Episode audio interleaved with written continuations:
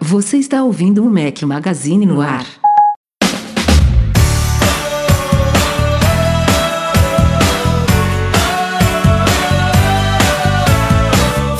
Galera do Mac Magazine, bem-vindos ao Mac Magazine no ar 295 aos que estão ouvindo a versão editada. Estamos ao som de Westlife. Bom dia, boa tarde, boa noite, boa madrugada a todos vocês. Fala aqui Rafael Fishman mais uma vez com um dos companheiros inseparáveis, Eduardo Marques. Boa noite. Grande Rafael, boa noite. Beleza? Belezinha. Convidado especial do dia, entrando aqui, substituindo o Breno Mazzi. Querido Rodrigo Guedin, voltando ao nosso podcast após alguns meses. Acho que você participou aqui em novembro do ano passado, se não me falha a memória. Seja bem-vindo novamente. Obrigado por esse convite. Espero substituir a altura aí o Breno.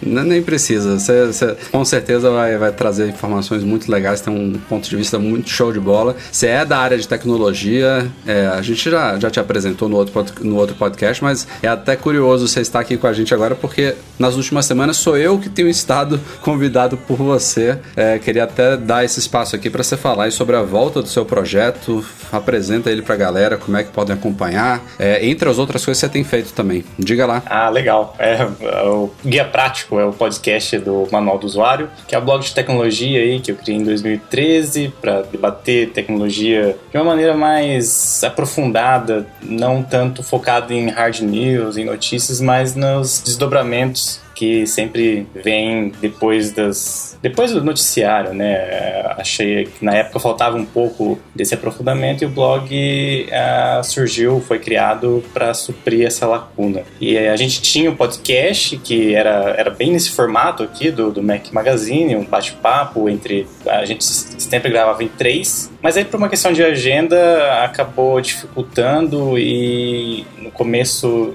no finalzinho de setembro, não, no finalzinho de agosto, convidei Rafael, o César Cardoso do Pinguins Móveis e o Guilherme Felice é, para uma reformulação do podcast. Então agora ele tem um formato mais parecido com um programa de rádio, ele é blocado, é, tem entrevistas, além dos, desses quadros fixos é, com o Rafael, com essa galera sempre converso com alguém da indústria ou do meio da tecnologia, ah, uma, uma, tentativa aí de reformular o podcast e fazer algo diferente, né? Eu adoro. Mais ou menos meia, meia hora de duração cada, né? Leve de ouvir, é bom. É, é, ele é curtinho e assim, eu adoro muito esse formato de bate-papo. Eu sempre fiz três anos desse formato lá no Manual do Usuário, mas é algo que virou meio que sinônimo de podcast. O podcast é uma mídia muito rica e com muitas possibilidades. Então, esse novo formato é também uma tentativa de fazer algo diferente. E o feedback da galera tem sido bom? Tem, alguns. Uh, tem o pessoal que obviamente sente falta do bate-papo. Até eu sinto. Mas uh, algumas pessoas, alguns ouvintes já se manifestaram ali no sentido uh, de que gostou desse frescor, de ser algo novo, algo um pouco diferente do que uh, se convencionou a ser podcast no Brasil. Então, é um, é um projeto que está no começo, tem um mês aí, a gente gravou cinco programas, então leva um tempo até que as pessoas descubram ou redescubram, né, que nesse intervalo é, o podcast ficou num hiato aí de cinco meses entre o formato antigo e o novo e que novas pessoas, talvez aí o ouvinte do Mac Magazine está convidado, é só procurar via prático no seu aplicativo de podcast favorito, venham a conhecer e enfim, é, é um projeto novo que está ainda em desenvolvimento, acho que ainda tem margem para melhorar e mudar, dependendo também do, do feedback que os ouvintes derem. Pegar esse gancho aí, você já conseguiu colocar ele no Spotify? Já. É, eu tinha preenchido aquela famosa, aquele famoso formulário é. do Google lá. Pois é. Não colou aqui ainda? Não, não, então, eu a gente está tentando entrar lá desde que o Spotify introduziu podcasts, né? Ele, quando começou, ele basicamente pegou uma galerinha lá convidada, selecionada por eles, da panelinha, enfim. E a gente entrando em contato com eles, depois a gente descobriu esse tal desse form. É, até recebemos retorno de, de alguns dos, do, do, pessoal que cuida disso aqui no Spotify Brasil, mas isso vem desde março, pra você ter uma ideia. E foi só agora, na semana passada, eles decidiram finalmente abrir a plataforma de fato para todo mundo, conforme, né? Você preenche uma forma automatizada. E finalmente o Mac Magazine no ar está no, no Spotify. Já os últimos episódios estão todos lá. E este vai ser o primeiro, o 295 vai ser o primeiro novo que vai pintar no Spotify. Finalmente. Muito bom. Demorou, mas chegamos. Aliás, aproveitando também, antes da gente ir para a pauta, mais dois recadinhos aqui sobre Mac Magazine. Saiu na App, na App Store a versão 3.2.1 do nosso aplicativo para iPhone e iPad. A interface está agora adaptada para o iPhone 10s Max. Tem um novo botãozinho para a galera reportar erros aí no, no, aplicativo. A gente sabe que o modo escuro tá ruim para ver comentários, é bem difícil de, de fazer esse botão, funcionar. Esse botão facilitou as coisas, né? A gente recebeu só um pouquinho de e-mail sobre isso. Caramba, cara. Foram mais de, mais de 30 só falando sobre os comentários no modo escuro do app, que a gente realmente tem uma certa dificuldade aí, porque envolve CSS, JavaScript e tudo mais, e o, e o Discuss, que é o, o sistema que a gente usa de comentários, ele tem que detectar isso a tempo da página renderizar, enfim. Aí às vezes os comentários ficam com a letra escura e não dá para ler no modo escuro do app. Enfim, problemas que a gente vai tentar resolver. Entre outras melhorias aí, como sempre, é, só agradecendo aqui no podcast também ao Cássio Rossi, ao Bruno Correia e ao Leonardo Oliveira, que participaram desse update aí lá no GitHub. Nosso aplicativo tem um código aberto, para quem não sabe, estamos no GitHub. E por fim, último recadinho antes da gente começar. Sexta-feira agora, eu e o Edu estamos embarcando para o MM Tour 7, sétima edição da nossa viagem ao Vale do Silício com leitores. É, tem até um post já lá no site apresentando a galerinha que vai com a gente dessa vez. Então, desde já fica o nosso aviso que não teremos, não teremos podcast na semana que vem. Não temos tempo de gravar isso durante a viagem. Então a gente volta daqui a duas semanas, ok? Mas vocês vão poder acompanhar a gente nas redes sociais. Sigam lá no Instagram, a gente publica muitas, muitas stories durante a viagem, fotos, vídeos e tudo mais. Então vai ser divertido, beleza? Simbora!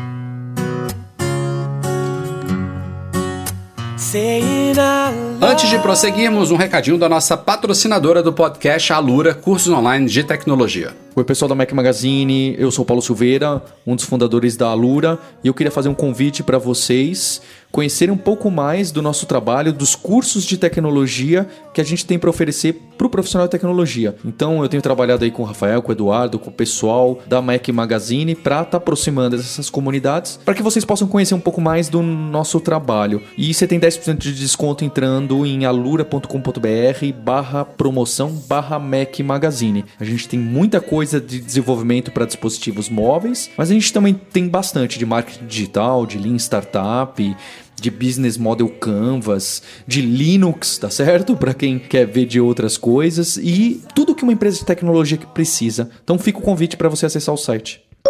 Vamos direto para a grande polêmica da semana passada para cá, que já rendeu aí pelo menos uns 3, 4 posts no Mac Magazine, que foi divulgada pela Bloomberg Business Week, uma, uma espécie de denúncia, é, meio rumor, meio denúncia, de que o governo chinês estaria espionando a Apple. Na verdade, não, espionando o governo americano, né, do, basicamente, mas usando a Apple, a Amazon e outras, sei lá, 30 empresas é, para fazer uma espécie de espionagem política é, governamental. Mistura, né? Política industrial, segredos comerciais, tem tem muita coisa Tem, envolvida a, nisso aí. A, história em si ainda está se desenvolvendo, né? Começou com essa, começou com essa reportagem da Bloomberg Business Week, que, é, que eu achei inclusive um pouco estranho, porque eles falam em mais de 30 empresas e departamentos e agências de governo, mas a gente só ouve falar de Apple e de Amazon, basicamente, que são as duas. duas coincidentemente, as duas mais valiosas do mundo, é, né? São as duas gigantes, né? Então faz sentido focar nelas, mas eu tenho um pouco de curiosidade aí para saber quais são as outras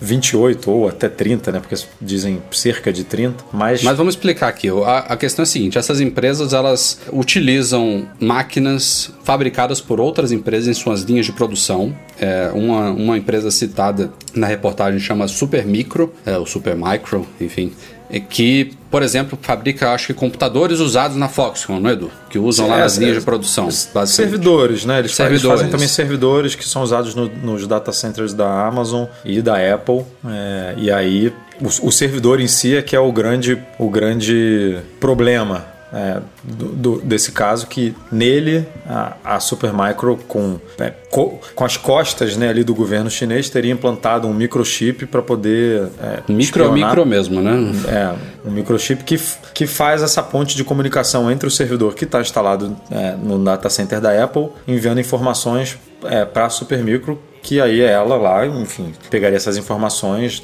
desde 2000 e, é, 2014, 2015, se eu não me engano, que está rolando esse assunto e acumulando informações para espionagem industrial. É, já que a gente está falando aqui de 30 empresas e agências do governo, então a gente está falando de, de, das mais variadas vertentes aí é, de, de, empresas e agências que poderiam fornecer todo tipo de informação para a China usar da, da forma que ela bem entender, né? seja para fazer uma negociação com a empresa americana, seja para sentar numa rodada de negociação com o governo americano, enfim, aí é, a imaginação é o limite, né? Mas o, o grande problema é, da história toda é que a Bloomberg ouviu isso de fontes, eu não sei quem deu start para ela, qual foi, da onde que veio essa fonte, se foi da só, só, só, um pouco de, da história da Bloomberg em si, ela cita que ela entrevistou e conversou com 17 fontes, as fontes são todas anônimas, obviamente, todas elas de dentro é, da indústria ou de dentro de órgãos do governo e que essa matéria ela foi investigada por cerca de um ano até é, a semana passada quando eles publicaram a reportagem. Então e nesse, e nesse período de um ano, obviamente a Bloomberg fazendo o seu papel de um veículo sério e com alta credibilidade que é, eles entraram múltiplas vezes em contato com a Apple, com a Amazon e com essas outras empresas não nomeadas para obter posicionamentos e uma confirmação ou negação de tudo que aconteceu. E a Apple, a Amazon e possivelmente as outras negam veementemente que alguma coisa desse tipo aconteceu. Elas próprias fizeram uma investigação interna, múltiplas na verdade, é,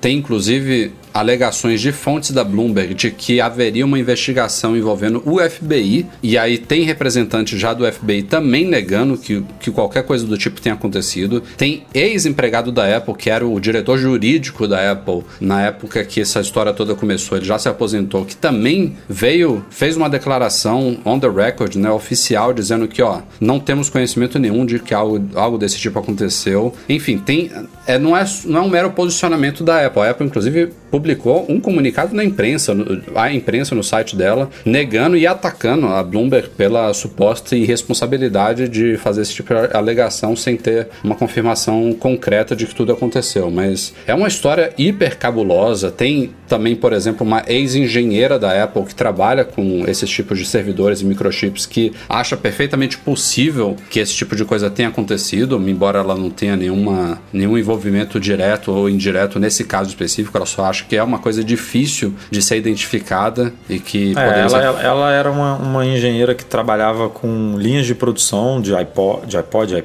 iPad, Apple Watch, tudo. E ela simplesmente, ela não disse que aconteceu ou não, ela simplesmente disse que é possível, que a, a, o cenário descrito pela Bloomberg é viável, que não é uma coisa né, irreal e que, como ela conhece muito de perto é, essas empresas chinesas, né, essas fabricantes, esses fornecedores chineses, ela ela cita inclusive ela, ela abriu, ela saiu da Apple para abrir uma startup justamente para é, tentar resolver problemas é, na, na linha de montagem e no fornecimento é, de empresas como a Apple, por exemplo. E, e ela cita justamente isso, que assim, é muito difícil hoje em dia, é, tudo é fabricado na China, né? E que é, é muito difícil de você identificar ou de você perceber uma manipulação qualquer como essa. Então, ela não cravou nada, mas ela disse que é, poderia, é, é, é possível, é viável que algo assim aconteça. Essa é uma história. história Diga lá, Guedi. Essa é uma história em que a história principal é. Mas o desdobramento é tão incrível quanto. Você tem uma publicação de renome internacional, respeitada por todos, que é a Bloomberg, é, bancando ali uma denúncia gravíssima. Se, enfim, isso pode colocar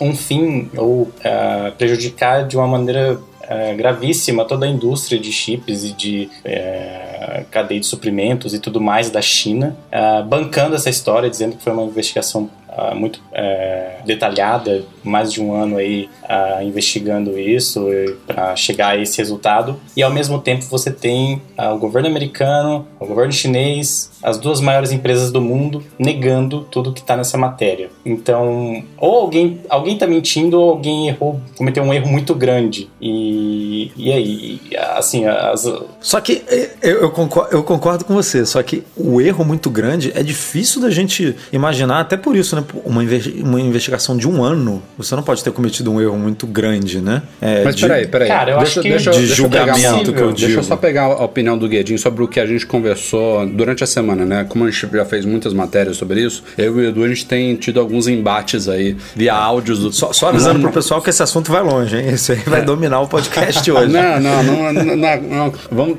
a gente tem que esperar os mais desdobramentos, mas a, a, gente tem que discutir aqui com base nas informações que a gente tem hoje. E é com base nisso que eu tenho discutido muito com o Edu em áudios longos do Telegram, que graças a Deus agora tem a opção de duas vezes lá de velocidade. Mas enfim, Guedin, nisso que você falou faz todo sentido. E eu, assim, eu não não boto minha mão no fogo por ninguém, mas embora um dos lados esteja errado nessa história, eu vejo uma grande diferença entre se a Apple e a Amazon estiverem erradas e se a Bloomberg estiver errada. Eu vou explicar aqui. Se a Apple e a Amazon estiverem erradas, ela já. Eu vou falar só mais da Apple, tá? Porque é o, é o nosso cerne aqui. A Apple veio oficialmente, em comunicado para a imprensa, em declarações de executivos, dizer que não procede a matéria da Bloomberg, já fizeram investigações, que isso não existe, que não houve contato nenhum com a FBI. Então, se a Apple estiver errada nisso aí, ela mentiu oficialmente para o mundo. Ela ela é, isso aí derruba a credibilidade da empresa de um jeito assim imensurável. Isso aí detona a empresa. Isso aí faz as ações. Se, se ela daqui a uma semana, um mês, um ano for pegando pulo, isso vai, vai causar um, um, um seríssimo problema para a Apple, porque não é uma mera omissão de algo, não é uma articulação de palavras marqueteiras, tipo eu, eu e o gente estava falando sobre o Bandgate, por exemplo, que a Apple nunca admitiu que o iPhone 6 é, entortava fácil, mas eles usam aqueles termos que vão no limiar do que é verdade do que é mentira. Ah, é, o iPhone não, não, não entorta tanto, é, é, o problema de você sentar em cima dele. Aí no ano que vem eles vão e reforçam aquilo ali. Ah, já que teve algumas pessoas que teve problema, a gente reforçou aqui o alumínio. Então esse tipo de coisa vai, vai ali no, no limite do que é aceitável e que não é. Nesse caso aqui, a gente está falando uma coisa muito séria e que tem com todas as letras lá dizendo que não aconteceu, que é errada a matéria e que fizemos investigação, não teve contato nenhum com o FBI. É, tipo, é, é, é muita informação para se mentir. É, do, do outro lado, a gente tem uma Bloomberg que não tem nenhuma prova concreta, ela tem declarações de 17 fontes, como o Edu falou aí, investigações, comentários, enfim. Eles não têm uma, uma máquina tirada da Apple com alguém que fotografou, que filmou o chip lá, enfim, alguma coisa assim concreta. Eles fizeram uma matéria porque eles acreditaram, com base nessa investigação de um ano, que essas múltiplas fontes estavam certas, as informações que eles obtiveram casaram e eles resolveram pagar para ver. Então, se a Bloomberg estiver errada, isso manchou, vai manchar a credibilidade dela também. Mas ela não mentiu, entendeu? Ela apostou nas fontes dela isso é, é terrível para um veículo, mas é uma coisa que acontece, né? Às vezes tem, tem matérias por aí. Ela, ela, em nenhum momento ela falou que temos certeza absoluta que isso aconteceu, que a Apple está mentindo. Calma, ela falou, calma, ó, calma que a gente ainda não sabe o desfecho dessa história. Você já está é, tá então, escolhendo um lado aí sem. A, a gente está discutindo com base gente... no que a gente sabe. A, a, a, a forma como eles deram a, a, notícia não foi assim, cravando tudo. Ó, temos múltiplas informações que isso aconteceu, isso liga com isso. Mas, eles cravaram aquilo. que que Apple e Amazon foram espionadas pelo governo chinês. Eles cravaram isso. Eu, é, eu concordo. Acho que foi eles cravaram. Eles falaram: Apple, Amazon, 30 empresas e o governo americano foram espionados pelo governo chinês até 2015, quando tudo foi descoberto e, inclusive, é, investigado pelo FBI. Tipo, eles, isso eles falaram. Não dá para tirar. O, o, que vai acontecer daqui para frente eu não sei. Mas não, é, não é aquele, não é aquele texto assim, é, according to não, multiple porra, people, tem, família... Tem um, tem, tem um dedo com um, a peça do hardware ali mostrando. Isso aqui espionou, não. isso aqui estava instalado nos servidores, e isso aqui foi responsável por enviar comunicação é, do servidor da Apple para a China. É o é. título da matéria, né? Como a China usou um pequeno chip para se infiltrar em companhias é. Norte-americanas. E aí a Apple diz que não teve, é, que monitora é, tráfego de dados e que não, nada foi identificado que teve um problema com em uma unidade de servidor que tinha um malware é, de servidor da Super, do, da Super Miracle que, que, eles, que eles identificaram como um erro, que não foi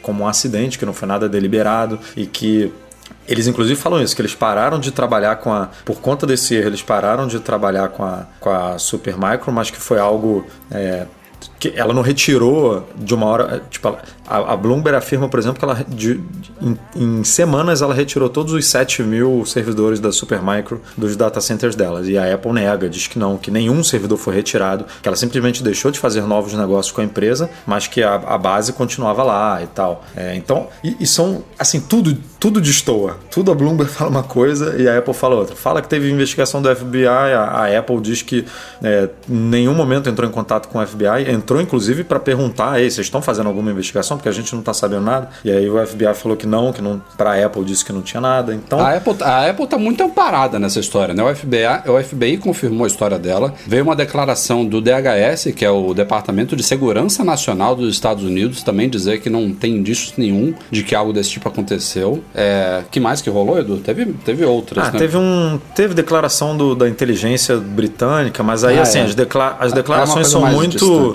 é, são muito assim. A gente acredita no que a Apple está falando, né? Basicamente, eles não têm nenhuma, não vou dizer prova, mas nenhum nenhuma fonte anônima, por exemplo, falando alguma coisa, confirmando ou desconfirmando. Eles simplesmente estão apostando no, na declaração da empresa, né? É, isso é algo estranho também dessa reportagem da Bloomberg, que são as fontes, né? Todas elas são anônimas. São 17 fontes que ninguém deu nome, ok, é, uma, é um assunto sensível e o cara tem que estar tá muito bem seguro ali do que está dizendo para colocar o nome em algo tão grave, mas pô, 17 pessoas falaram e ninguém. É, não tem nenhuma confirmação oficial, sabe? Isso é, enfraquece um pouco a, a reportagem. Não significa que seja mentira ou que 17 pessoas tenham errado, mas é, tira um pouco da credibilidade do, do, do trabalho feito. É, tira. E, e, e, agora a gente teve até novos desdobramentos que tiram um pouco mais da credibilidade da reportagem e, e outro desdobramento que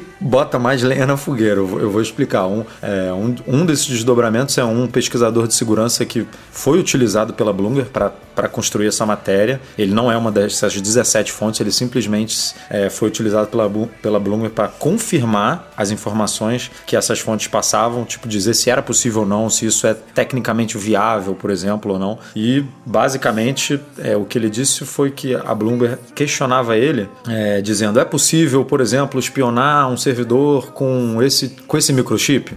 E aí ele falava: possível é, mas é, eu estou tentando resumir aqui no linguajar mais é, leigo possível, até porque eu também não sou nenhum especialista nessa área. Mas o que eu entendi do, da, da reportagem foi isso. Assim, ele, ele, falava assim: olha, investigar, espionar com, com esse componente é possível, mas eu, que sou especialista na área, não utilizaria esse componente para fazer esse tipo de espionagem. Eu seguiria é, um outro caminho de hardware, ou um caminho de software, ou um caminho de firmware, tipo, mas esse caminho eu não utilizaria. É porque não tem escala né? Você imagina, você tem que instalar um componente em cada um dos servidores. É diferente de alguma coisa de software que você é, consegue instalar basicamente em todo o data center rapidamente. Ele tem as explicações técnicas dele, a gente colocou num post que está no ar, mas ele basicamente falou que tudo que a Bloomberg perguntava para ele ele confirmava, se traduziu no, no, na reportagem, na matéria da Bloomberg. Tipo, a, a Bloomberg basicamente é, validou o que, transcreveu o que ele validou como sendo possível ou não, mas que ele em si não acredita que é a melhor técnica, que, que ele nunca acreditaria, por exemplo, que o governo chinês utilizaria esse tipo de, de metodologia para fazer uma espionagem é, no governo americano ou em empresas americanas. Ele, inclusive, cita que a, Bloom, a Bloomberg perguntou se era possível utilizar um, esse tipo de componente, né, o tal do microchip lá. É, e aí ele, eu, eu esqueci no momento aqui o que exatamente é o microchip, como ele envia, envia esse, essa comunicação, esses dados é, para a China, por exemplo, mas que ele falou, olha, possível é, mas assim, eu, repetindo, ele não nunca utilizaria isso como, como a metodologia, como a técnica para poder fazer esse tipo de, de, é, de espionagem. Então, isso descred, descredibilizou muito a matéria. Por outro lado, eles encontraram é, não eles, a Bloomberg, né, um, uma empresa de segurança é, que foi contratada por uma telecom americana. A telecom americana não, a gente não sabe qual é por, por motivos óbvios, mas encontrou um, um chip instalado num cabo Ethernet, no, na, na, entrada, na porta Ethernet, que basicamente faz a mesma coisa. É, a gente não está falando aqui de um, de um chip que vai na placa-mãe, mas um chip que vai no, na porta Ethernet que serve para enviar dados para a China. Meio, exatamente a mesma coisa numa, da, numa telecom americana, ou seja, na AT&T, na Sprint, na Verizon ou na T-Mobile. E que isso foi descoberto por uma empresa contratada por essa é, por essa telecom recentemente, a empresa contratada especificamente para varrer os servidores e, e achar anormalidades. E essa empresa é, descobriu isso, contou passou todos os dados, as análises, as informações para Bloomberg e eles utilizaram isso como uma evidência de que é, essa história na Amazon e na Apple também é, é, real. Então, da mesma forma que a gente tem um lado aqui pesando para o contra, a gente tem outro pesando para o pró. Então é, é, bem complicado. E por fim, Tim Cook em pessoa está agora em Xangai, na China, fazendo não sei o que, né? Numa viagem de última hora, não tinha nada anunciado, nada marcado, enfim, alguma coisa está rolando por lá. Mas é, assim. É compreensível a preocupação tanto da Amazon quanto da Apple e imagino qualquer outra empresa de tecnologia que esteja envolvida aí, porque todas elas fazem praticamente todos os seus produtos na China. E se você coloca em xeque a segurança desse parque de, de indústrias, você coloca em xeque toda a linha de produtos dessas empresas, né? E, e o pior, né? Se a gente está falando de espionagem é, encomendada pelo governo chinês envolvendo produtos americanos, aí a coisa complica mais ainda, né? É, pode gerar até uma guerra, vai saber, né? O negócio não é nada, não é pouca coisa, não. Não, a gente tem um presidente um pouco temperamental né, nos Estados Unidos, que pode muito bem, é, extrapolando ao extremo aqui, imagina, impor sanção, sanções à China de alguma forma. Imagina a gente vendo Apple tendo que sair do mercado na China por conta de. levando em conta que isso vá para frente, que história, que deu um problemão. A Apple, se perder o mercado chinês, é, é é derreter as ações da empresa. Né? Você está perdendo ali metade do, do, do, do, poder comercial da, da empresa hoje em dia. Então é, é muito complicado. Por isso que é, é, um, é um assunto delicado e que não dá para você é, jurar de pé junto que a Bloomberg está certa ou que a Apple está certa. A gente tem que realmente acompanhar os desdobramentos e ver aonde isso vai dar, porque envolve governo, envolve empresa, envolve, uhum. envolve todas as áreas e todas as agências e todas as esferas que você possa imaginar.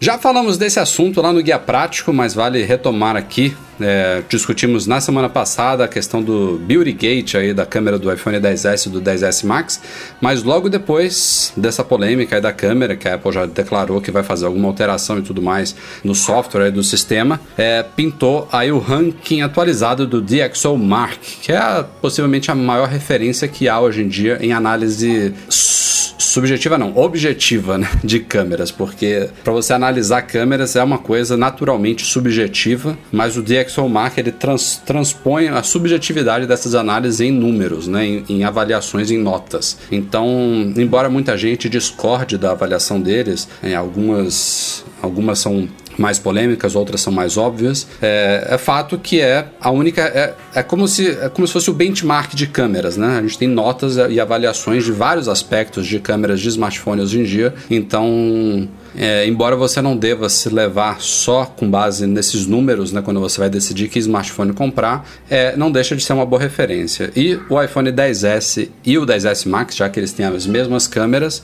eles estão agora na vice-liderança do ranking. Eles só não, não, não conseguiram bater o Huawei P20 Pro, com suas três câmeras que continuam no topo com 109 pontos no ranking. O 10S e o 10S Max estão com 105, então foi um salto bom em relação ao ano passado. O iPhone 10 tem 98 pontos, está bem abaixo ali no ranking, mas Hoje, terça-feira, dia 9 de outubro, o Google lançou o Pixel 3 e o Pixel 3 XL, né, o XL. Então, é, eles são desde, desde, desde que surgiu a linha Pixel, eles têm uma, uma ótima referência em câmeras, né? São super elogiados e sempre tem pontuações altas aí no DxOMark. No ano passado eles estavam ali bem equiparados em ponto em relação ao iPhone 10, mas eles acabaram de ser lançados e a gente não sabe ainda em, em que posição vão ficar é, nessa nova versão aí no ranking de, do DxOMark. Mas por enquanto é isso. O Huawei P20 Pro Logo em seguida, iPhone 10s e 10s Max que bateram aí todos os recentes lançamentos, inclusive os da Samsung. Então, coisa tá boa. Eu, de novo, eu, como gente, desde que a gente começou a falar sobre as câmeras dos novos iPhones aqui, é, eu, sim, eu senti na keynote da Apple que os avanços seriam menores do que são na prática. A gente, quando começou a fazer hands-on dos aparelhos, eu comecei a me surpreender com os resultados e a pontuação do DxO Mark vem para corroborar isso, que é, foram, foram, foram melhorias significativas em relação ao ano passado. Essa questão de é, benchmark de câmera é muito curiosa, né? Porque eu imagino que se você pegar uma foto individual de, de cada uma dessas câmeras que estão lá no topo do ranking, é muito difícil você identificar onde estão os pontos fracos dessa câmera e onde elas se destacam. É, essas, essas melhorias no próprio iPhone 10S elas se destacam muito quando você compara lado a lado com, com outras câmeras. Então, é, não sei até que ponto Ok, é válido o review, é válido o benchmark aí quase sintético, né, que atribui uma nota única para qualidade geral da câmera, que a, a câmera é um negócio que contempla diversos fatores, diversos aspectos para formar a imagem e tem um que muito grande de subjetividade também. Mas não sei, cara. Eu não sei se eu compraria um celular hoje sendo um topo de linha. Uh, pensando assim, não, essa câmera realmente é melhor. A câmera como um fator decisivo de compra, sabe? É, não sei se sou tô sozinho nessa opinião, não, mas eu digo não, mais, dif dificilmente, dificilmente eu, alguém. Não, eu digo mais, a gente, quando você pega realmente duas, três, quatro fotos tiradas com smartphones diferentes de um mesmo objeto, numa, de uma mesma cena, você vê diferenças. Um tem um alcance dinâmico maior, outro é um pouco mais quente, outro mais frio, tem uma nitidez maior. Você vai ver algumas diferenças sutis quando você compara uma do lado da outra. Mas no geral, a, a a realidade atual de smartphones, não só desses topos de linha, tá? Smartphones intermediários premium, né? Smartphones, inclusive, é, hoje em dia que custam a partir de 500, 600 dólares, né? Principalmente a linha OnePlus, que é bem famosa é, com base nisso todos eles têm câmeras hoje em dia super bem, super capazes, né? Óbvio que você vai subindo ali o nível, você chega no, no nível de um, de um S9, no nível de um Pixel, no nível de um iPhone, é, você, você vê algumas diferenças, tem, tem algumas melhorias, alguns diferenciais, mas assim, você com um smartphone moderno, um smartphone de um, dois anos para cá, qualquer um desses que não seja realmente de entrada super baratinho, você vai ter câmeras excelentes que vão atender a grande maioria das pessoas, sem dúvida nenhuma. E o mais curioso é que se você realmente curte câmera, quer se dedicar à fotografia, por metade do que custa um iPhone 10S, você consegue uma Sony, dessa Sony Alpha, essas mirrorless que tem uma qualidade fenomenal e te dá controles manuais e, e a, a, possibilidade de trocar de lentes, enfim, abre todo um universo de, de recursos fotográficos que o smartphone, que nem o smartphone consegue te dar. Então, às vezes, sei lá, quem aí quer se aventurar mais é, em fotografia pode estar melhor servido por um smartphone intermediário que ainda vai te entregar fotos muito bonitas e uma câmera dedicada que vai te dar fotos ainda melhores e com todos esses recursos manuais e mais avançados que ajuda a exercitar o olhar do fotógrafo e a conseguir resultados é, mais interessantes também. Já está disponível para usuários de iPhones e iPads e iPods Touch. Lembre que ele ainda existe o iOS 12.0.1, a primeira atualização menor aí do iOS 12, que já veio para derrubar um dos gates aí que surgiram nas últimas semanas, né? Um foi o Beauty Gate, que a gente falou agora há pouco aqui da câmera. Esse a Apple só prometeu alguma melhoria futura, até, até o momento a gente não viu o que, que vai acontecer, mas o 12.0.1 já corrige aquele problema que foi apelidado de Charge Gate, ou de, sei lá, é um, pro, problema que fazia não só os iPhones recentes, mas gerações anteriores de iPhones e também de iPads não começarem a carregar imediatamente quando você espetava um cabo Lightning neles, né? Tinha alguns aparelhos que você precisava, tipo, ligar a tela, né? Tocar na tela para ela acender e aí ele começava a carregar. Então, é, é a primeira nota da liberação do iOS 12.1 é isso. Corrige um problema em que alguns dispositivos não carregavam imediatamente quando conectados a um cabo Lightning. E aí tem outras melhorias, outras correções, tinha algum problema de rede Wi-Fi, é, parecia que os iPhones estavam se conectando só na versão na, na, na frequência de 2,4 GHz em vez de 5 quando estava disponível, que é uma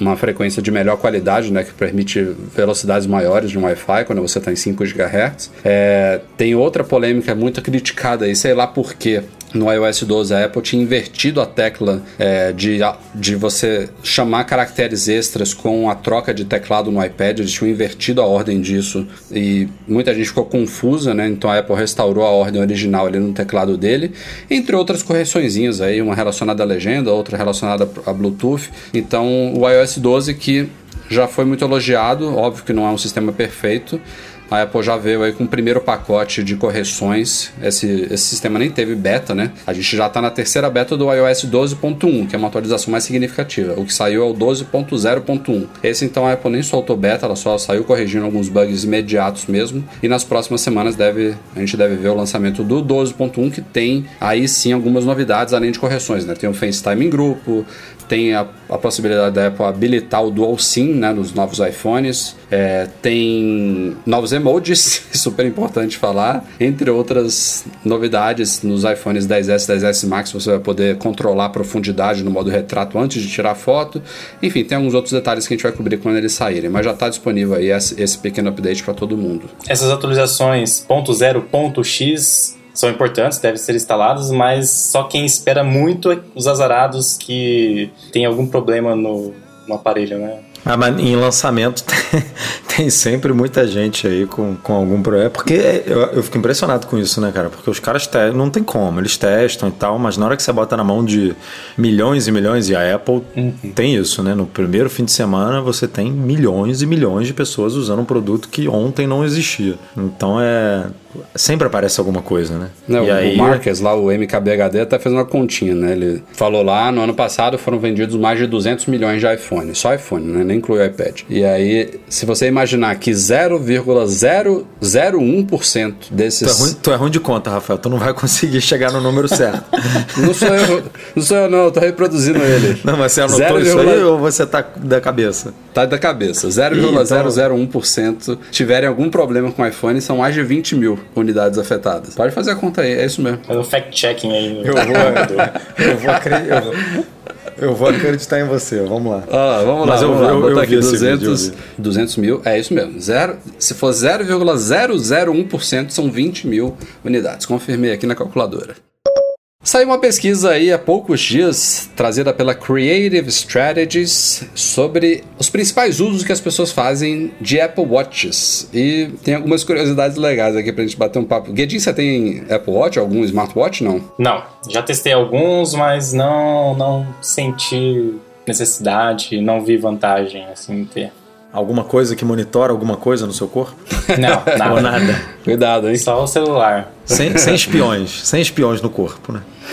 Ó, número um, o, o, mais interessante, na verdade, é o segundo. O número um é verificar mensagens, né? É possivelmente a. Na verdade, o fala de mensagens, né? mas é notificações, basicamente, né? É, o, é a principal utilidade né, de um smartwatch. É, o, é, a, é a interação passiva que a gente tem de ele dar uma tremidinha ali, você olhar e ver o que, que é que, que ele está notificando, e aí você decide se vale a pena pegar o smartphone ou não. Basicamente isso. É o principal uso por mais de 80% das pessoas que, que, usam, que tem um Apple Mas a segunda é muito legal. Logo ali embaixo, a maioria das pessoas usam o iPod para negar chamadas telefônicas. Tipo, o cara começa a tocar ali e vê que é alguém que não quer falar, puf, toca no botãozinho vermelho para desligar a chamada. E, e eu fui ver um, alguns comentários da galera falando que é até mais legal fazer isso no Apple Watch, porque no iPhone, quando ele tá bloqueado e ele começa a tocar, ele não tem o botão vermelho, né? Não sei se vocês já perceberam isso. É, se, ele tiver, é. se ele tiver bloqueado, ele só aparece a barrinha para você deslizar e atender. Se você quiser negar, você tem que usar o botão lateral dele, né? Tipo, apertar uma vez uhum. para ele silenciar e mais uma para negar.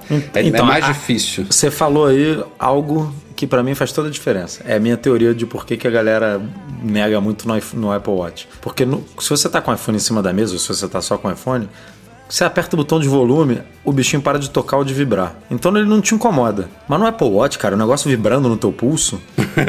você tem que tomar uma atitude. Você não, ou você aceita a ligação ou você recusa. E aí, provavelmente, eu, falando da, da, da minha experiência, eu não gosto de falar no, no telefone pelo Apple Watch. Primeiro que você está no alto-falante, né? Você tem que estar tá num ambiente sozinho, no mínimo, sem barulho para poder falar. É, e segundo que o alto-falante, talvez, no, eu, eu ainda não estou experimentando o Series 4, o Rafael pode falar melhor.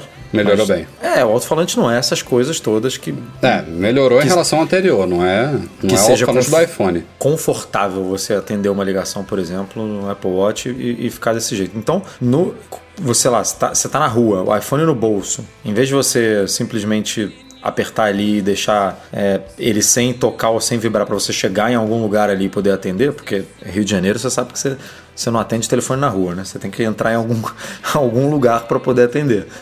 Então o Apple Watch eu não consigo ficar com o negócio vibrando ali. Então é negação mesmo, não tem jeito. Acaba virando um incômodo se alguém liga, é, você não pode atender. Vira incômodo, porque é exatamente, fica vibrando, vibrando. E uma ligação são. Eu não sei quantos segundos fica até cair na caixa, na caixa postal, mas, cara, é uma eternidade o negócio vibrando ali no teu pulso. Então você realmente ou aceita ou, ou nega. Você não espera ir até o final, como às vezes você pode fazer no iPhone quando você não está afim de atender aquela pessoa. Né? Sim, sim. Bom, para quem estiver curioso, passa lá no post, tem um gráficozinho, só para citar aqui rapidamente, depois de negar ligações, as próximas atividades mais comuns são verificar detalhes de atividades, né, acompanhar exercícios, olhar os batimentos cardíacos e lá no outro extremo, na faixa dos 10, 15% de uso. Tem nadar com Apple Watch. Achei curioso isso, né? Porque uma das grandes novidades do Series 3 foi ele ficar totalmente à prova d'água e eu que na época nadava, agora eu tô meio paradão, mas é, achei, achei isso maravilhoso poder nadar com Apple Watch.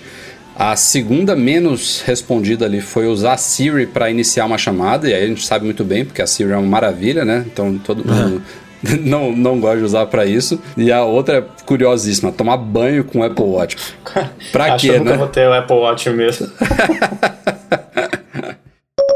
A gente descobriu lá no site há algumas semanas que a Apple Morumbi, a loja lá de São Paulo, tinha sido parcialmente interditada com os tapumes ali no fundo para passar por uma pequena reforma. A gente deu um, alguns palpites aqui do porquê disso e ela já está reinaugurada. Na verdade, a loja não fechou, né? Eles só realmente deram uma mexidinha ali no fundo e de fato instalaram um baita telão lá que é padrão nas Apple Stores hoje em dia, é, que é usado para fazer aquelas sessões do Today at Apple, que são as experiências que a Apple promove dentro das lojas, né? Com é, workshops, com labs e tudo mais de fotografia, de criação musical, de edição de vídeo vídeo, entre outras coisas. Então agora tem um baita telão lá no fundo da, da loja do Morumbi. A Apple também colocou aqueles, aqueles banquinhos super confortáveis de madeira, né, sem encosto ali na frente, pra galera sentar. Mas de resto eu achava que a loja ia passar por uma. Ela, ela tem feito um, uns upgradezinhos visuais nas lojas, mas por enquanto foi só isso, né, Edu? Pelo que eu vi ali de, de imagens, eles não, não colocaram nenhum outro elemento mais moderno da loja, não. Foi uma,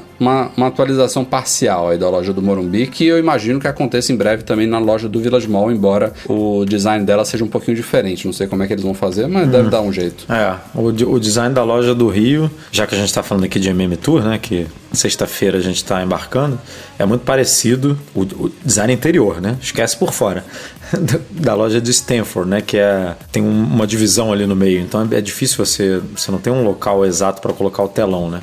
Então eu realmente estou curioso para ver se eles vão conseguir fazer alguma coisa na loja do Rio. Agora, os outros detalhes que você comentou aí realmente não, ainda não foram implementados, né? Que as nas outras lojas de madeira, né? Estante de madeira, as plantas, né? Os bancos plantas que, que eles é, espalham por dentro da loja. É. Tem até algumas paredes vivas, né? Um, eu não sei se são. Eu imagino que sejam plantas é, de verdade, mas é, tem muitas lojas têm uma parede viva, né, com, com uma vegetação e tudo para dar um ar mais mais natural, né, para coisa. Então, não sei como como que eles vão conseguir implementar isso. O espaço não é tão grande como a gente vê em algumas nas lojas que tem esse design novo, mas é curioso. Tô curioso aí para ver como é que vai ficar. E antes que perguntem, a gente não tem nenhum rumor sobre uma nova loja no Brasil. Surgiu aí há um tempão, né? Aquela tinha uma sobre loja no Rio, no Porto Maravilha, se eu não me engano. Depois surgiu um rumor sobre uma loja em Brasília, mas tá tudo meio morto aí. São Paulo falava-se sobre loja na Avenida Paulista, mas eu acho que isso aí foi um mero chute. É, fa falava sobre loja no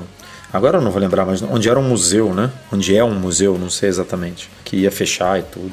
Mas, é. Já que a gente está falando de loja, só uma notinha aqui final. É, galera que está passando férias em Paris, nos próximos dias está fechando a primeira loja que a Apple abriu na França, lá no Louvre. No, no shopping que subterrâneo ali do Louvre, ali na frente daquela pirâmide invertida. Foi a primeira loja que a Apple abriu na França e ela tava lá do jeito que ela abriu, basicamente, sem reforma, sem nada. Era um espaço meio apertadinho, mas icônica, não deixava de ser icônica, marcante. E essa loja está fechando nos próximos dias porque a Apple vai abrir uma nova, toda modernosa, com espaço muito mais amplo, acho que o dobro de espaço até, na Não, acho que é, Champs-Élysées. acho, acho que são quatro vezes mais espaço. É mesmo? Nossa. é, é. Essa loja ela não é tão grande, né? Ela tem dois andares, mas o segundo andar, inclusive, ele é. Sabe aquelas escadas que você sobe no meio da loja e, e o segundo andar é só na metade da loja, sabe? Sim, A sim. outra metade é, é aberta. Sim. Ela era, e aí os acessórios, tudo ficava lá no segundo andar, né? É, acho que Genius Bar e acessórios ficavam no segundo andar. E, e a Apple provavelmente não queria fechar essa loja, mas dada a impossibilidade de fazer mudanças internas, né, para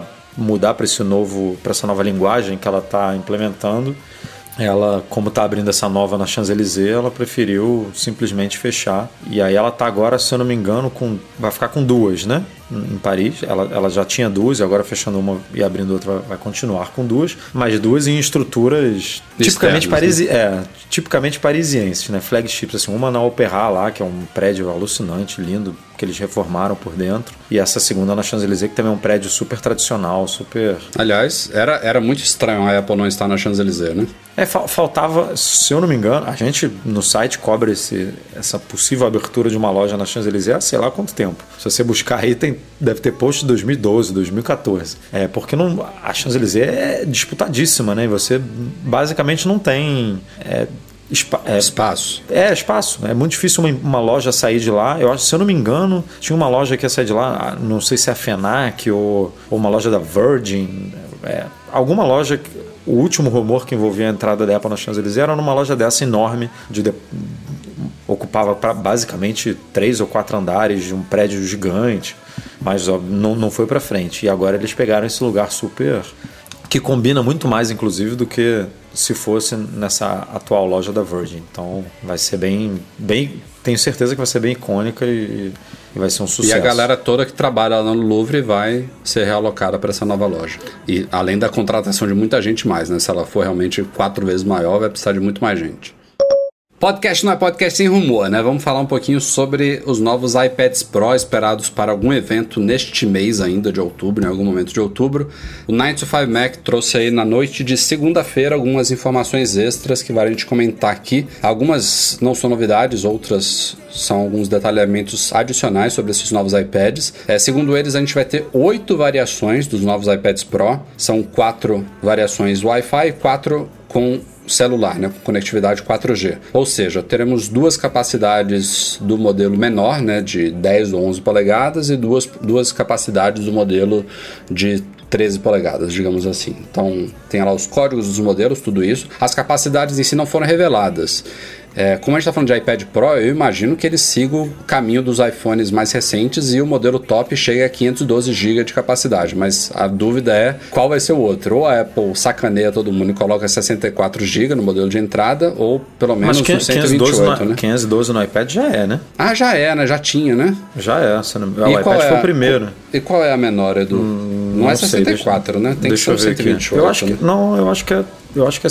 Deixa eu ver. Acho que é 32, 128. Mas e- agora vão ser só dois, entendeu? Ela vai matar um, vai simplificar a linha. O que não vai ser é 256 e 512, que a Apple não faz isso. Ela sempre gera mais valor para o modelo mais caro, porque ela, ela quer ganhar mais dinheiro, né? Deve, deve ser 128 e 512, né? Mas. É, eu também acho. Acho que é o mais Ó, provável. atu- 60 atualmente é 64, 256 e 512, que é o- a- exatamente igual ao, ao iPhone, né? A linha do iPhone. É, eu diria que vai ser 128 e 512, mas isso a gente não tem essa informação.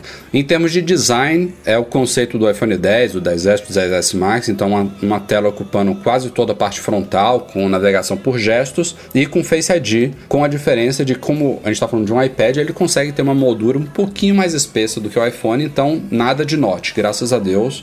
É, a gente já tinha visto rumores sobre isso e o 95 Mac está confirmando aí que não vai ter um recorte ali em cima. O, o, o sistema TrueDepth ele cabe no limite ali da moldurazinha fina do iPad. Então, ótimo. Outra coisa ótima é que o Face ID nele deve funcionar tanto na vertical quanto na horizontal. Isso é obrigatório no caso do iPad, né? Já é um incômodo enorme no iPhone você ter que botar ele na vertical às vezes. Você está assistindo, sei lá, um vídeo no YouTube, a tela apaga e aí você tem que desbloquear, você bota ele na vertical, já é horrível no iPhone. No iPad nem se fala, não seria vergonhoso se ele não suportasse assim. Eles só falam que a configuração inicial do Face ID tem que ser feita com ele na vertical. Aí, beleza. Não, eu, é, isso aí é completamente besteira, né? Desde que é. funcione das duas formas. Se não funcionar das duas formas, aí realmente é um, é um, é um problema. E aí fica a torcida, né? Do Su e do Breno, de no momento que a Apple introduzir isso no iPad, que ela libere algum update para os iPhones, né? Ela só não vai fazer isso se, um, ela realmente quiser diferenciar ele de alguma forma, e dois, tiver algum hardware realmente diferente no sistema do Face ID do iPad que possibilite isso, que a gente desconfia que não é o caso, né? A gente desconfia que é alguma limitação de software mesmo. Seria muito bom. É, eu, não, eu não vejo a Apple apresentando um, uma segunda geração de um Face ID num iPad um mês depois de apresentar o iPhone, que é o carro-chefe da empresa. Né? Não, não, não seria mim... uma segunda geração do Face ID, não. Seria um, algum componente extra, sei lá. Não faz muito sentido isso, sinceramente. É, é um recurso é um recurso que você vê opinião, fala, Porra, é outro Face ID, né? Não sei, é, cara. É difícil, né? É, seria suicídio vender o iPad com Face ID que não funciona na horizontal porque a própria capa que eles vendem, uh, o teclado, uh, o iPad funciona dessa forma. Então você quebraria ali um fluxo de trabalho. Ao mesmo tempo, qual seria o argumento para não ter o mesmo no iPhone? Complicado. É. Eu, eu, assim, conhecendo um pouco a Apple, né, que a gente trabalha com isso há algum tempo, eu imagino ela liberando uma atualização para os novos iPhones. É, ela pode, ela pode argumentar que o,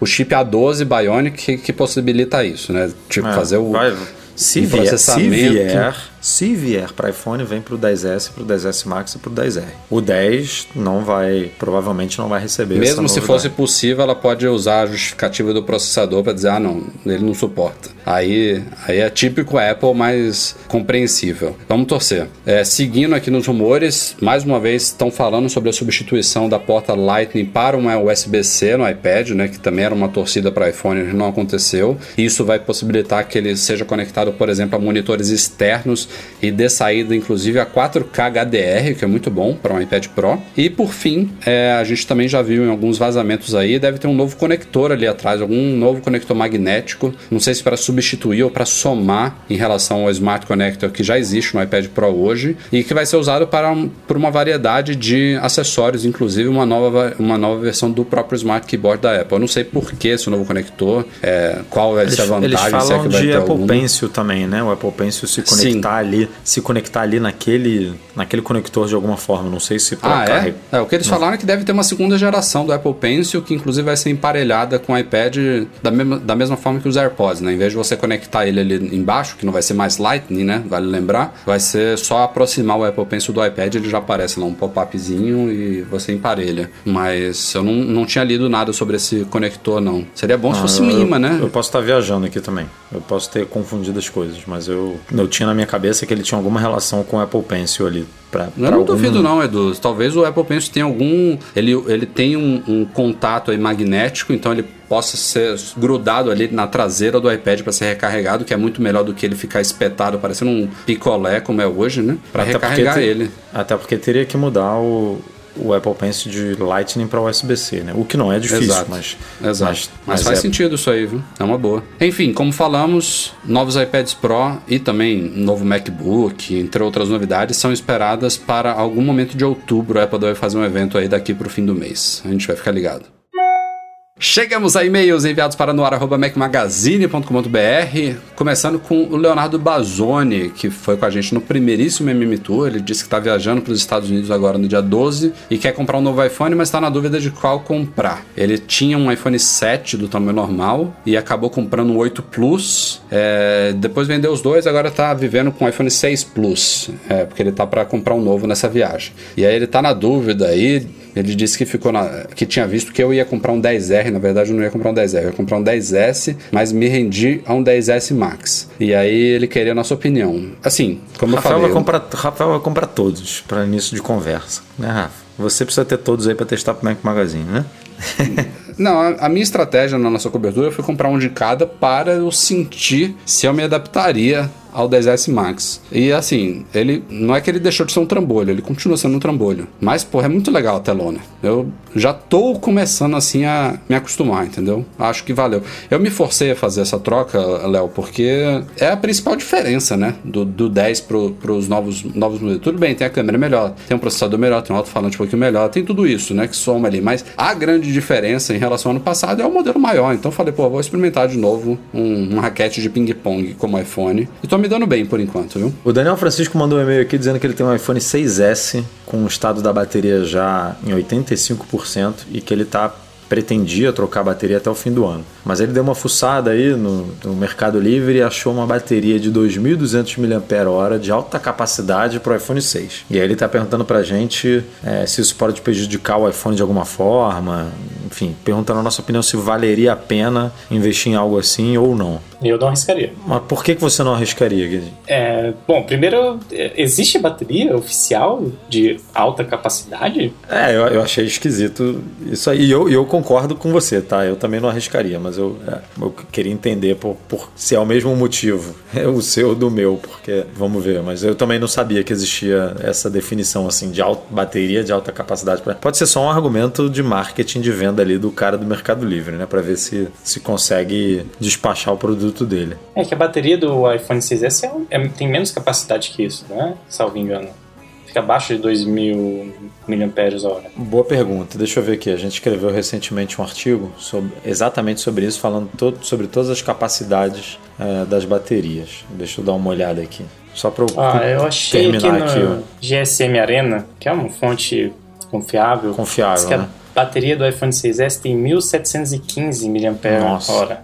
Então, cara, eu, Daniel, eu acho que não vale a pena porque você vai colocar uma coisa que uma capacidade além do que o smartphone foi feito para suportar ou para aguentar. E se der algum pepino, provavelmente quem fabricou ou quem vendeu essa bateria não vai uh, te dar suporte ou qualquer coisa do tipo. Aproveita, eu acho que 85% está num nível que vale a pena aproveitar a promoção aí até o fim do ano, até porque depois ele fica muito mais caro. Troque lá em qualquer loja oficial da Apple aí que é mais negócio. E é, com a diferença de preço, compra uma, uma power bank, uma bateria externa que já adianta bastante a vida. A bateria de maior capacidade, ela também não é mais gordinha? Não, não, não, deveria, não deveria nem caber, não é não? É, é estranho.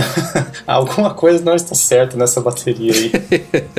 não, é, alguma coisa não está certa e, cara, bateria é uma coisa que não se brinca, porque assim, é, uhum. uma, é uma bomba relógio no seu bolso, né? Se você não. A gente teve aí o Note 7 para provar que a gente viu companhias aéreas é, pedindo, por favor, não carreguem o seu Note, Note 7 durante o voo, porque você tem uma bomba uma, você estava com uma bomba relógio ali dentro de um avião né, a 10 mil, a 10 mil pés de altitude lá, sei lá. Então é, é muito é muito complexo, é muito perigoso. A gente está falando aqui de algo que realmente a gente já viu aí pessoas sendo queimadas, né, com o telefone no. E isso a gente falando de bateria oficial, bonitinha, projetada para aquele telefone, que mesmo assim pode vir a dar problema. Imagine algo que foge completamente das especificações técnicas do, do aparelho. Né? E a gente está falando aqui de 150 reais, que é um preço bom para um, você botar uma bateria nova e ter mais aí um ano e meio, dois anos de, de bateria no aparelho. Então eu iria na, na oficial, sem sombra de dúvida. O Davi Costa, ele tá dando feedback aqui sobre o podcast passado, que a gente falou que tinha um ouvinte que queria assistir alguma coisa na Apple TV com a esposa, cada um usando um fone, né?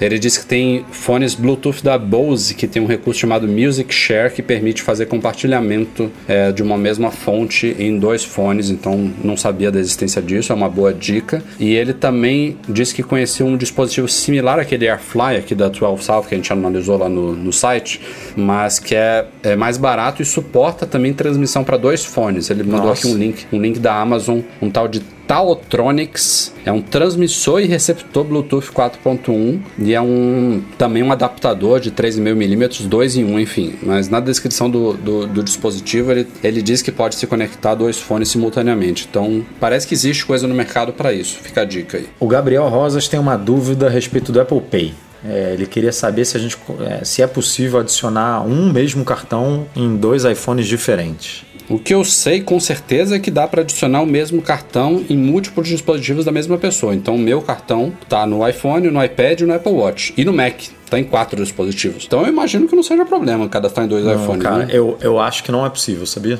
Ah, E eu é? vou te falar, é, eu, eu vou te falar por quê. Quando você cadastra é, no iPhone, eu, eu tô imaginando aqui, tá? Eu não testei. Mas quando você cadastra, você tem que verificar esse, esse cartão no aplicativo do banco ou no aplicativo do cartão de crédito. E esse aplicativo. SMS. SMS ainda existe? Porque no meu caso, meu- por exemplo, não, não, não é SMS. Não, o meu, eu, todos, todos eu verifiquei por Ah, SMS. mesmo. então, então por SMS pode ser. Porque o, no meu, ele é ligado no. Para você verificar, você tem que ter o aplicativo instalado com o, o, to- o token do banco. Então, se você, quando você vai verificar no aplicativo no, num segundo iPhone, você- o token ou ele está em um ou está em outro. Ele não pode estar nos dois ao mesmo tempo. Então você não consegue Sim, é, faz sentido. verificar, entendeu? Agora, se existe a opção de SMS, eu acho que só o Banco do Brasil oferece, né? O Itaú eu tenho certeza que não oferece. E o Bradesco eu imagino que também não ofereça. Então talvez no Banco do Brasil dê, não sei. É, eu não testei, eu só tenho um iPhone, mas eu tô, tô como eu falei, com ele cadastrado em quatro aparelhos Não, mas, aqui. mas sei lá, testa na- no da Lili, por exemplo. Bota É, no, depois- eu faço no isso. aparelho da Lili. É, então você su- bota no do Guedinho aí, deixa ele usar durante um dia aí pra, pra testar, fazer umas É, né? comprinhas. Podemos testar. O Rodrigo Castro e o Rogério Vieira eles estão com dúvidas similares aqui, mas falando de dispositivos diferentes. É, o Rodrigo ele disse que tem um iPhone 7 Plus é, preto mate, que mais ou menos um mês depois que ele comprou começou a aparecer algumas manchas na parte traseira da, car- da carcaça e que depois de um- algum tempo essas manchas se espalharam pelo, pelo iPhone. No caso do Rogério é um- uma coisa similar. Só que no Apple Watch Series 2 que tá descascando ao redor da coroa e do botão e tudo mais. Enfim, os dois perguntam se essa se esses problemas de pintura descascando, de pintura manchada, se a Apple cobre ou não. Cara, eu vou te falar, é, não sei se o, né, se o Guedin já conheceu alguém ou presenciou alguém com esse problema, mas eu estava até ontem com o iPhone 7 aqui na minha gaveta com esse problema. É, ele estava com, com a traseira, des- é, não era descascando, mas estava mancha, manchada, estava começando a se espalhar e aí dificulta a venda, né, obviamente, porque as pessoas são, são mais, na hora de comprar, na hora de tratar do aparelho, talvez não, não, não deem tanto valor assim, mas na hora de comprar, a pessoa quer comprar um negócio bonitinho, né? E, e não conseguia vender por causa disso. Ah, Vendi pro meu pai. Boa, Eduardo. Ma- Mas com esse problema e a Apple não reconhece. Não reconhece. É, a Apple fala que diz- a Apple diz que é dano cosmético que ela não cobre isso na garantia. Algumas pessoas conseguiram trocar, porque aí você. é, Primeiro que é uma análise subjetiva da pessoa que te atende na loja, né? Ou na assistência, ou com, aonde for. É, depende do. Eu diria que depende do humor, do dia, do, do se tá sol, se tá chovendo, depende de um milhão de fatores. Mas diria que depende mais ainda do nível do, do problema, né? Porque se você tem um.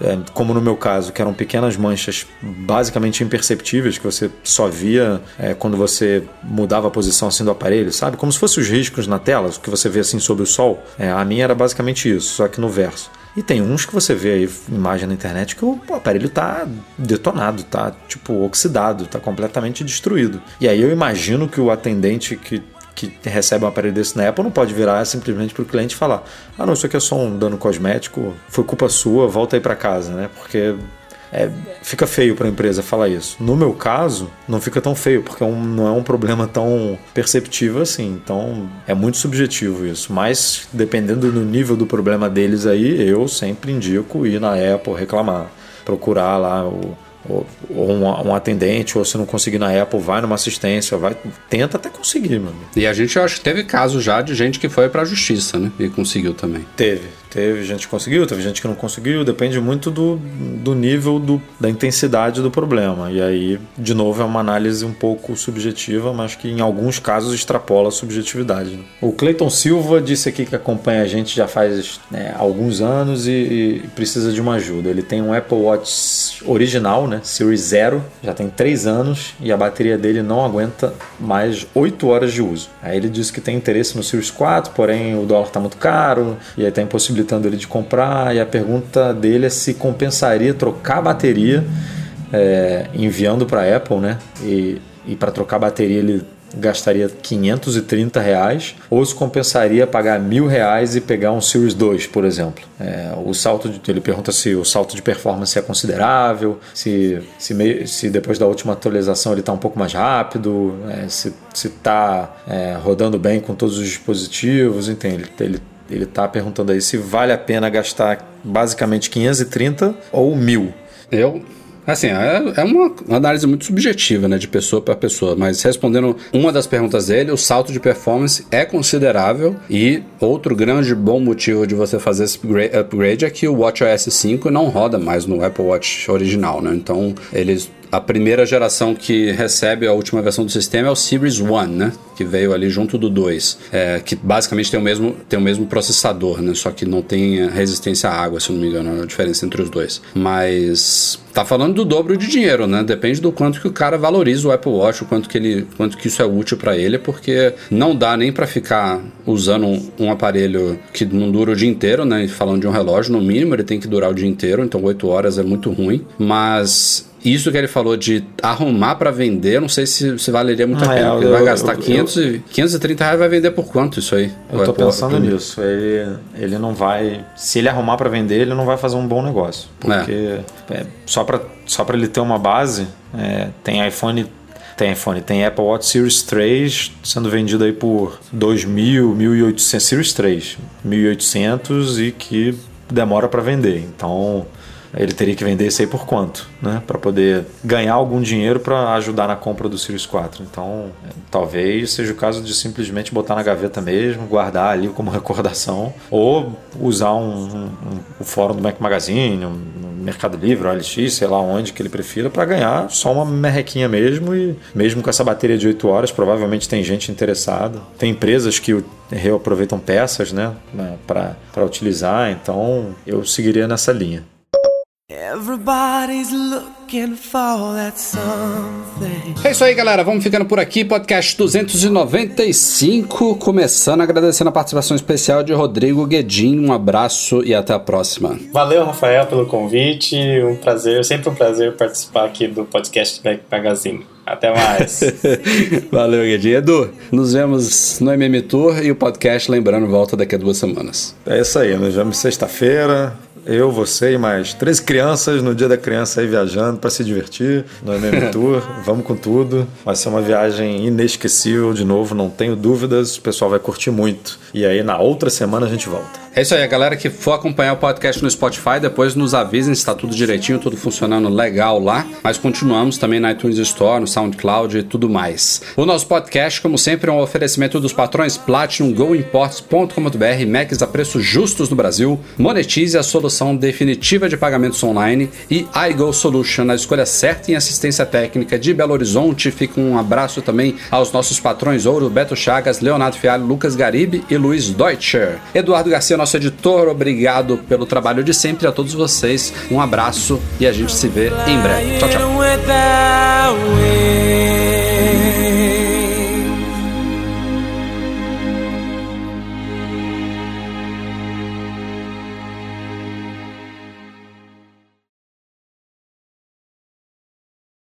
de Rodrigo Guedin, um abraço e até a próxima. Fechou? Não, Guedin, é pra você dar tchau. Ah, é minha, deixa.